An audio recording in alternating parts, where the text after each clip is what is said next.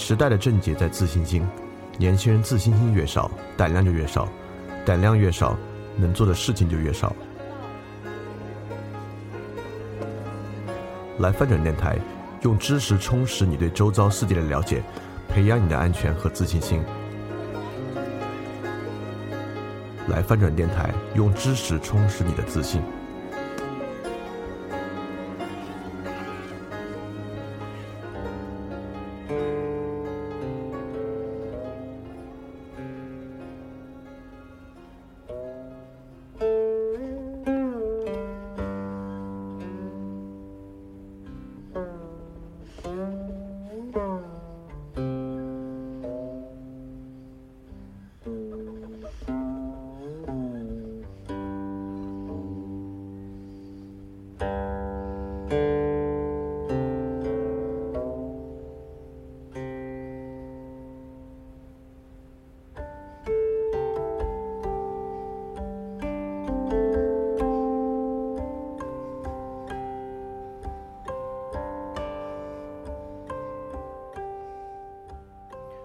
大家周一晚上好，欢迎继续回来收听翻转电台。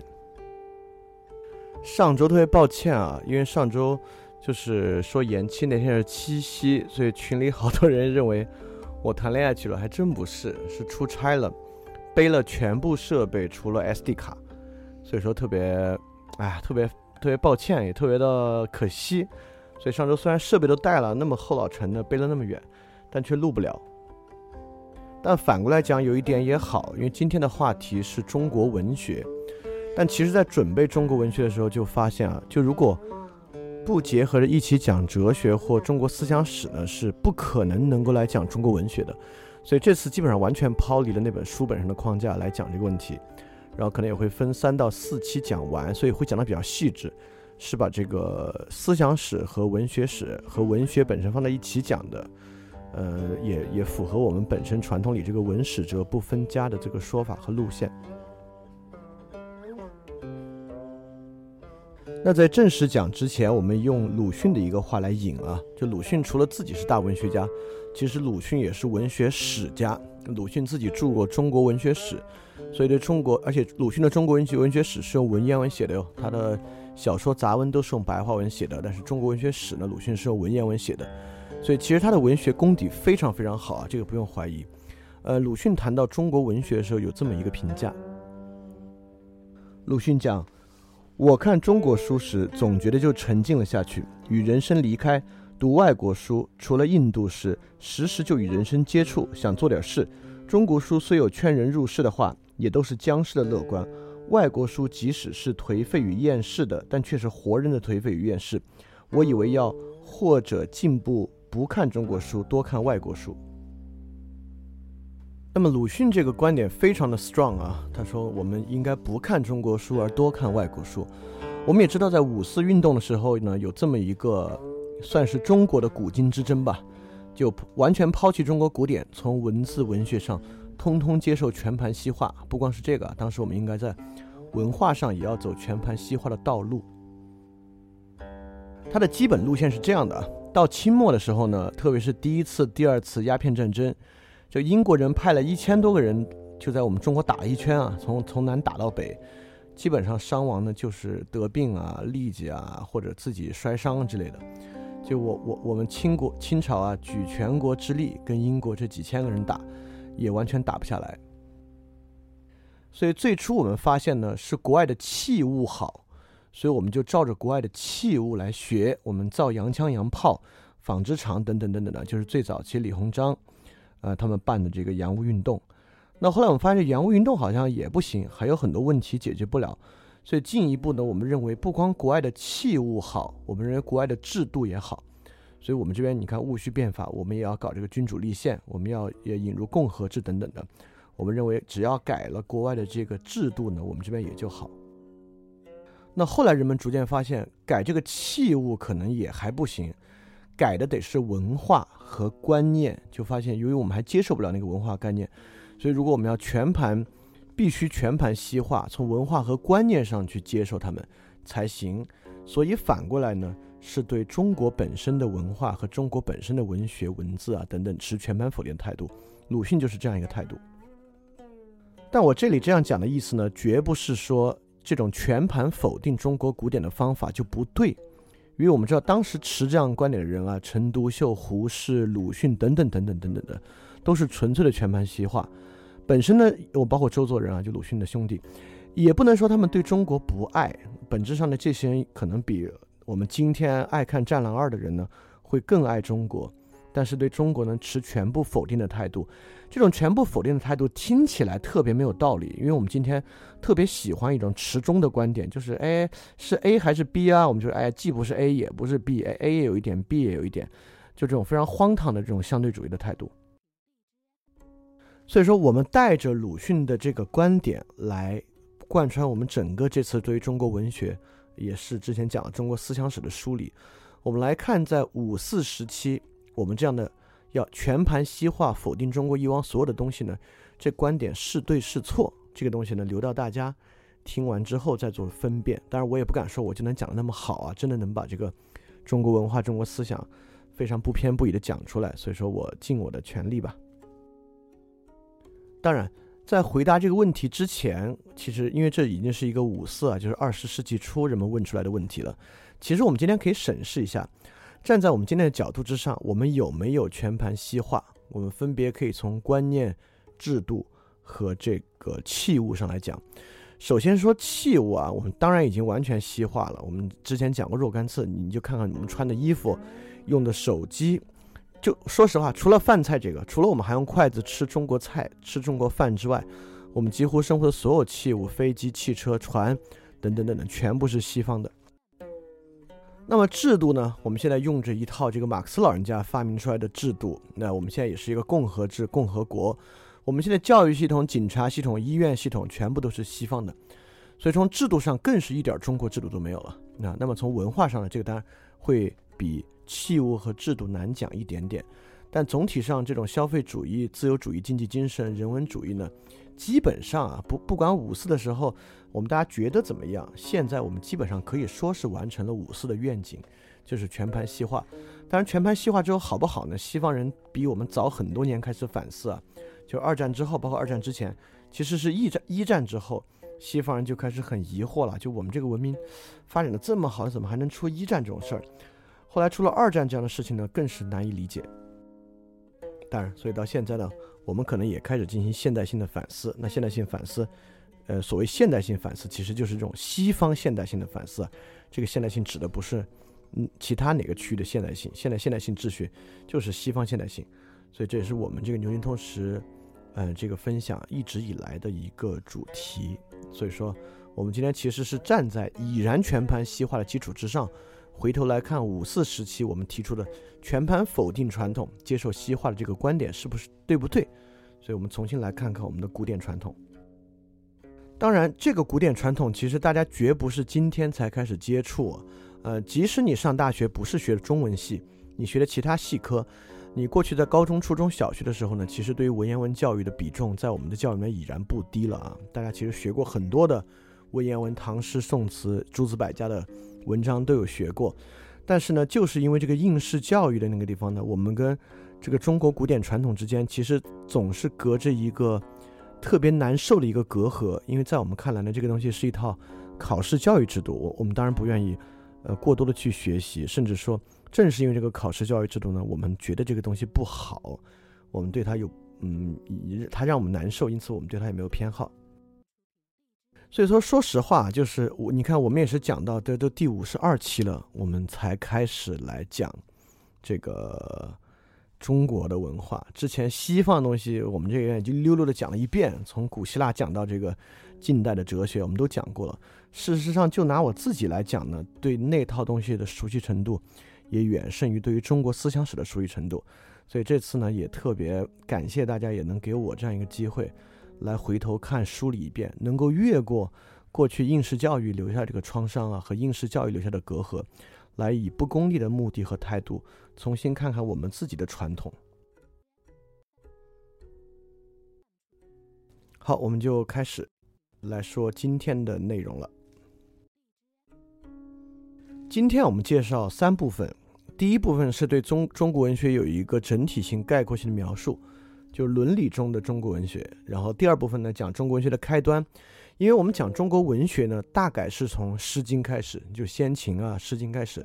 然后，但《诗经》也不是从有中国文化开始就有的，对吧？那《诗经》之前怎么来的？怎么会到《诗经》的？是我们今天要在第二部分介绍的问题。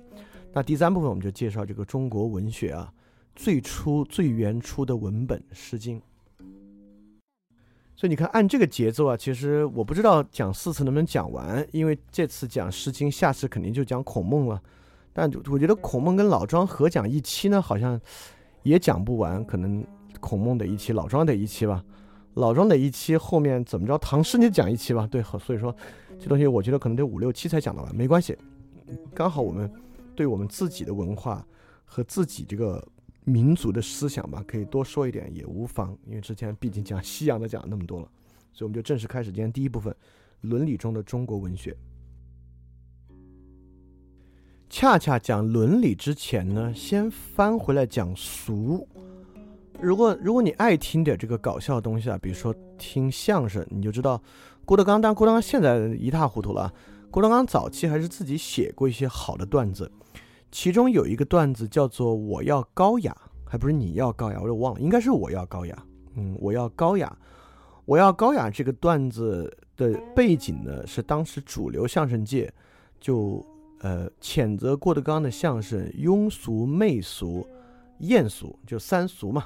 哦，对，呃，你本高雅和我要反三俗，不好意思啊，如果有郭德纲粉丝不要怪我啊。这两个段子就是我要高呃，我要反三俗和你本高雅。我们知道这个春节联欢晚会上都有语言类节目，嗯，相声或小品，相声和小品呢大致都是一个教育主题，背后都要落到某一个。时代精神和伦理道德上去，而郭德纲早期呢是很市井的，这种市井相声呢就没有任何教育意义，甚至上呢还有很多涉政治的、涉性的或者涉伦理的讽刺与揶揄，它是没有这种伦理价值的。所以说呢，我们相声界跳出来说郭德纲的相声的庸俗、媚俗、艳俗这三俗呢，看起来其实跟某种文化传统一脉相承。那什么是俗呢？在《礼记》里面有这么一个描述，是最初对俗的描述。《周礼》大载：“礼俗以喻其名。”注云：“礼俗，婚姻丧祭，旧所行也。大司徒以俗教安。”当然，其实这里中国文学已经开始了啊，《礼记》。呃，我们这里还要多说一句，我们上次我们之前讲这个文学理论的时候讲过了，文学这个概念是一个十七世纪形成的概念。如我们今天一讲文学，诺贝尔文学奖，莫言，呃，阿列克谢耶维奇，呃，Bob Dylan 这种东西叫文学作品，呃呃，就特别是小说这个文文体啊，它是叙述性的，是呃虚构的。那过去文学呢，当然基本上都是非虚构的，包括抒情诗，我们也讲过。所以中国文学早期呢，《诗经》啊已经算某种纯文学了，因为是抒情诗，但更多早期文本，四书五经。《论语》《孟子》《大学》《中庸》，这是四书啊，五经包括里面有《诗经》啊、《乐经》啊、《礼经》啊等等等等的，啊，还包括什么《左传》啊、《春秋》啊等等的，其实也都是文学文本。在今天来看，但在他们自己的时代呢，没有人知道什么是文学，也没有人把它当做文学来看待，它就是文字文本。所以今天我们里面会引用很多很多先秦时期的文字和文本，其实这些也已经都是文学了，我们可以来看。所以刚才就是从《周礼》里面引的这个讲俗的这句的文本，《周在周礼》大载：“礼俗以育其名。”所以俗是什么意思？俗呢，就是指不属于贵族的称为俗。今天“俗”这个词当然有更丰富的意味啊，但是在那个时候呢。俗指的就是非贵族的民间的称为俗，当然今天也有这个词民俗民俗。说到这里呢，我们应该能够想到这个尼采的道德的谱系里面的一个观点，就尼采对于道德的起源呢，跟这个礼记里面的话形成了一个非常有意思的对照关系。那之前我们其实在很多地方讲过这个观点了，没事，我们今天简要的再复述一下。大致尼采在道德的谱系里面对道德起源的论述，就是说。道德呢有这么一组对应的动力，首先是贵族，贵族呢是自尊，界定属于自己的就是道德的，自己做的事情和自己拥有的品质呢就是好的。那反过来，跟贵族相关奴隶制社会，奴隶界定的道德是什么样的呢？奴隶认为，凡是跟贵族不一样的就是好的，跟贵族一样的是坏的。所以贵族讲究这个贵气、尊严、自尊等等的。那奴隶，比如说尼采认为基督教道德是一种典型的奴隶道德，讲究的是服从、顺服、卑微、谦卑等等等等，是这样的道德。啊，当然，尼采这个是一个振聋发聩的对于道德起源的一个学说啊，也也是具有这个解构性的。呃，当然在周礼这里找到一个对应，也就是说，凡是贵族的呢，就是大礼了啊；凡是民间的呢，就是俗。因此，我们刚才问到的问题，其实是如何看待这个伦理中的中国文学？那么可以说。郭德纲的这个相声为什么不带有伦理性？就是因为它来自于俗。那反过来，我们就应该能够推论出，凡是与贵族相关的，说明中国早期的贵族是极其讲究伦理的。这个伦理，我们今天讲的伦理指的是什么意思呢？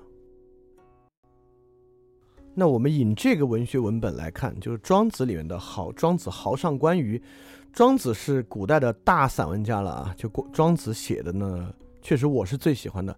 在先秦诸子百家里面，比孔子、孟子、老子呢，庄子写的是最好。那当然，我们现在考据呢，包括庄子、老子都不能说就是这两个人自己写的，那都是在不断发展中积累起来的文本。那庄子豪上关羽呢，是这样的一段文本：庄子与惠子游于濠梁之上。庄子曰：“游于出游从容，是鱼之乐也。”惠子曰：“子非鱼，安知鱼之乐？”庄子曰：“子非我，安知我不知鱼之乐？”惠子曰：“我非子，故不知子矣。子故非鱼也，子也不知鱼之乐，全矣。”庄子曰：“请寻其本。”子曰：“汝安知鱼之乐云者？既以知吾之而问我，我知之豪上也。”当然，这种古文里面，因为我的文文化程度确实不高啊，这不是自谦的话，真的是不高。随便有一些字儿我是不认识的，我就会迟疑一下，但是应该不会出在那种复杂的、比较关键的字上。就比如这第一句里面，庄子曰：“什么鱼出游从容，是鱼之乐也。”我就认字认一半，念游游鱼了，可能肯定那个字不认得念，但是我确实不知道这个字怎么念，非常的抱歉。呃，但是。通过这个东西，我们讲的是这个贵族的伦理观是什么样的，这里就能够通过这段文本体现出来。首先，这段文本呢是关于辩理的。嗯，惠子呢也是跟庄子同时代的一位哲学家，他跟庄子呢虽然在文中看针锋相对啊，但确实当时很亲密的一个辩友，他们两个经常互相出游，然后辩论论理。啊，那我们知道中国古典很多文本，你去看伦理啊，呃，去看《论语》啊，就是论理。孔子与周围的所有人论理的文章，《诗经》比较特殊，它特殊在这个地方。呃，在我们讲《诗经》之前呢，我们先讲讲，那我们可能就好奇了，这是伦理的文本呢，因为它是论理辩理的，我们大概啊能理解。那非伦理的文本是什么样的？我们就要问一下了。嗯，呃，我们就来比希伯来人的文本吧。就如果大家知道圣经诗篇，大卫王的诗篇的话呢，大概是这样的东西。我们就随便念一篇，比如诗篇第八篇吧。呃，随便念一小段啊。耶和华按着我的公义报答我，按着我手中的清洁赏赐我，因为我遵守了耶和华的道，未曾作恶离开我的神。他的一切典章常在我面前，他的律例我也未曾丢弃。我在他面前做了完全人，我也保守自己远离我的罪孽。就念这么多啊，呃，按理说圣经诗篇已经算是伦理的了，呃，这里我们要去界定一下伦理，也就是说，圣经这样诗篇当然是关于对错的，但是跟我们的诗啊，包括跟我们诗经的诗最不一样的就是，希伯来人就是犹太这个文化，他的诗篇呢不做辩论，也就是说。这里面的道理不是论出来的，这里面的道理呢都是直接声明的。比如就说我要按着耶和华的公，耶和华按照公义报答我，但这里不会告诉你耶和华为什么要按着你的公义报答你。这里也写了，如果不遵守会怎么样，遵守会怎么样，这都是直接说出来的。但是庄子豪上关羽呢，我们就发现这个道理是论出来的，包括《论语》里面也是一样，这个道理呢是论出来的。比如说，我们之后会听孔子说啊，就不学诗无以言。那为什么不学诗无以言呢？孔子之后就会说明白，为什么不学诗无以言，如何如何。那我们再回来讲《诗经》，《诗经》蛮特殊的是特殊在哪儿呢？《诗经》里面按理说伦理性非常之不强，都是抒情诗，就大家非常了解的《关雎》，关关雎鸠，在河之洲，它其实也是抒情诗来的。我们会认为呢，抒情诗本身。应该并不具备伦理性，但是有一个非常特殊之点，就在于我们今天所读到的这部《诗经》，其实是有人编纂的，对吧？它肯定不是，因为《诗经》很多是民歌嘛，呃，也也民歌啊，类似于什么颂歌啊，当时这个呃祭鬼神兽的颂歌啊，编纂到一起的。编纂的和注释的人，包括像“关关雎鸠，在河之洲”这样的诗呢，就认为其中不仅仅是一个情诗。都会认为这个诗之中啊，其实比喻的，要么认为比喻的是夫妻之情，这已经是最基础的伦理啊。也有比较极端的这个注释者呢，认为整本《诗经》繁琐情诗，其实都在尝试隐喻当时的国君和政治。当然，有一种观点会认为呢，就持这样观点的人啊，就认为《诗经》整本《诗经》都是伦理性极强的，是一个儒家特别迂腐的观点。持这种观点的人呢，其实不少，但是必须反过来说一句，就儒家注释《诗经》，认为《诗经》中的诗呢，强烈的具有伦理特征呢，这个话还不是胡说八道的，因为从古到今，很多儒家，包括今日的新儒家，像什么余英时啊、李泽厚啊，多多少少都还持有这样的观点。我们也知道，从前人做学问呢，还是偏严谨啊，偏很多复杂的考据与理据。按理说这些东西是不会胡说八道的，也就是说，即便我们这边的抒情诗，《诗经》之中的抒情诗，其实也在尝试说明道理。那这点呢，可能大家还会有所疑虑啊，认为这可能是儒家非常迂腐的一面。但我们先举个别的抒情诗的例子来看看。这里我们引的呢是苏轼苏东坡的《前赤壁赋》。这文章我们谁都背过啊，你上纲背过，但是真的是因为当时啊，这个语文教育非得背。说实话，我在高中的时候，我现在没有印象，我认为《前赤壁赋》好，但这次为了准备这个再读《前赤壁赋》，真是觉得好的不得了，就不愧是中国古典的千古名篇。当然，《前赤壁赋》呢是苏东坡被贬到那个地方去了之后做的诗。所以这个诗作呢，大致是跟这个朋友喝的酩酊烂醉的时候，一个抒情呃感慨的一个诗。但这首诗里面呢，就这个文这个文本里面，其实包含了极强的伦理性，而且这个伦理性呢，不是我们刚才讲的犹太这个希伯来式的声明式的，而是一个论理。这里苏东坡首先引了他的一位朋友在说，很像庄子跟这个惠子啊豪上关于的辩论。呃，但这不是个辩论啊，就是互相说自己的感感慨。这个朋友呢，就讲著名的那句“既浮游于天地，渺沧海之一粟”，大致呢就是看到这个赤壁啊这么雄伟之景象，然后也是提到这个月明星稀，乌鹊南飞。就曹孟德的诗，就说曹操这么厉害的人，今天其实都不知所踪。我们所有其他的人呢？那一样是既浮游于天地，渺沧海之一粟，就是白驹过隙啊，就一下就会消失掉了，就是感觉有点悲凉于这个变化之快。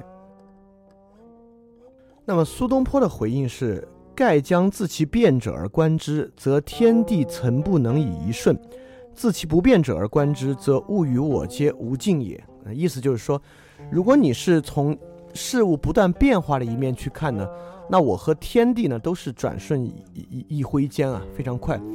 如果我们从不变的角度看这个问题呢，就物与我都是无穷无尽的，这是他对于这个问题的一个看法。这个看法呢，一样是论理的。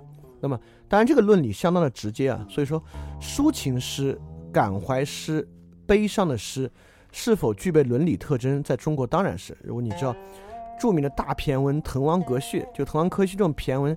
已经是那个唐宋八大家文人做古文运动时候所不耻的文体了。但为什么滕王阁序读好，也是因为滕王阁序本身有相当强的伦理性。所以说，伦理性，特别是以论理的方式啊，以理性的方式讲理，是中国文学的一大特点。中国文学的所有文本，包括春节联欢晚上的小品相声，也是在以理性的方式论理。这个是我们非常强烈的一个特征。这个理性化，我们之前讲过啊，就中国的理性化程度，其实在世界各个古文里面相反是最高的。但这个理性呢，跟希腊的理性差就差在这个求真意志上。当然，我们说差这个意思，好像隐喻了我们不如他们，只是说从今天的我们的世界格局来看呢，是全盘希腊化的，对，所以说全盘科学化希腊化的，只是这个我说差，实际上是不是真的比他们差呢？这个还不好说。所以说，呃，《诗经》来讲呢，它其实也有很强的伦理性，到底有没有呢？我们后面具体讲的《诗经》呢，大家可以再来做一个判断。当然啊，苏轼的《前赤壁赋》哎，真的值得一看再看，非常非常喜欢，看完之后超级喜欢，所以大家也可以把这个《前赤壁赋》有有功夫拿出来，反复反复诵读一下。那 OK，那既然我们有这么一个说法，中国文学具有伦理性，这个伦理性是怎么来的呢？或者说如何表述这个伦理性本身有什么价值？为什么非要写出伦理性来？那这里是摘了《左传》襄公二十四年里面的名句：“太上有立德，其次有立功，其次有立言。立德、立功、立言，就是士大夫三个不朽的方法。